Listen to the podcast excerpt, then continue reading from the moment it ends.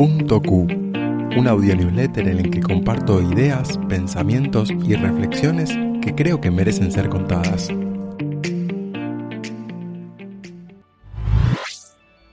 La tensión de la imitación. Todos empezamos el camino del aprendizaje imitando a los mayores.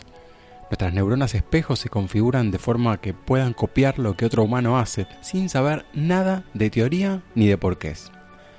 Al crecer, algunos encuentran en la imitación una forma de expresión y otros la abandonan por considerarla poco útil. Cuentan de un profesor de artes plásticas que en el taller de pintura les decía a sus estudiantes que sencillamente empiecen copiando a sus artistas favoritos. Los estudiantes, como buenos aspirantes a artistas, al principio se resisten, pero al atravesar esa incomodidad, el profesor les pide que sientan la fricción, que experimenten la resistencia porque ese es el susurro del estilo único de cada uno luchando por emerger. A través de la imitación encontramos nuestra voz. El mar de la atención. Incluso a quien no le interesan las noticias del día le cuesta sacar la vista de un noticiero cuando aparece en una cafetería.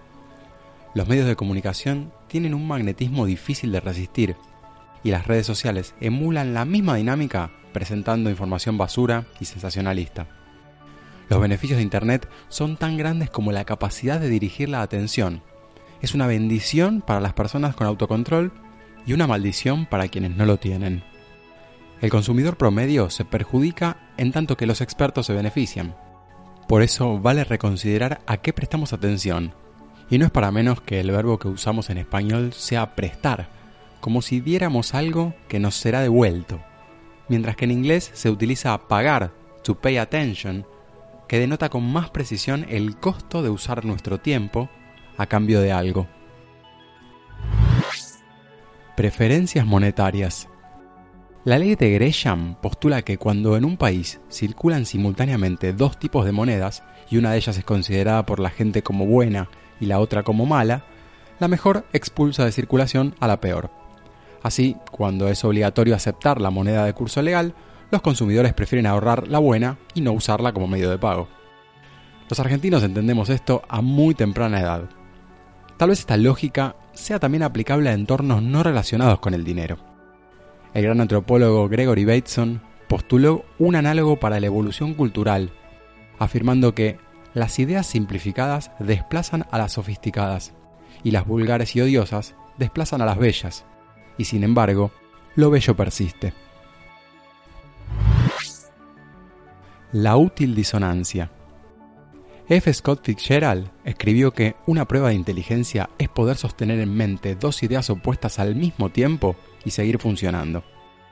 Al oscilar entre extremos, ponemos en guerra las ideas en nombre de la verdad. No podemos ser realmente honestos con quienes piensen que sos una mala persona si no estás de acuerdo con ellos y ese sutil miedo al rechazo limita la sinceridad. Es difícil explorar nuevas ideas a menos que estemos dispuestos a correr riesgos intelectuales y los ambientes psicológicamente seguros son el contexto más adecuado. Moverse hacia la verdad incluye fluir con razonamientos que podrían ser erróneos, y eso requiere flexibilidad y capacidad de no necesitar tener una opinión fija sobre cada cuestión. Si crees que a alguien más le podría interesar escuchar este audio newsletter, compartíselo. Y si querés suscribirte a la versión escrita por email, te dejo el link en la descripción. Hasta la próxima.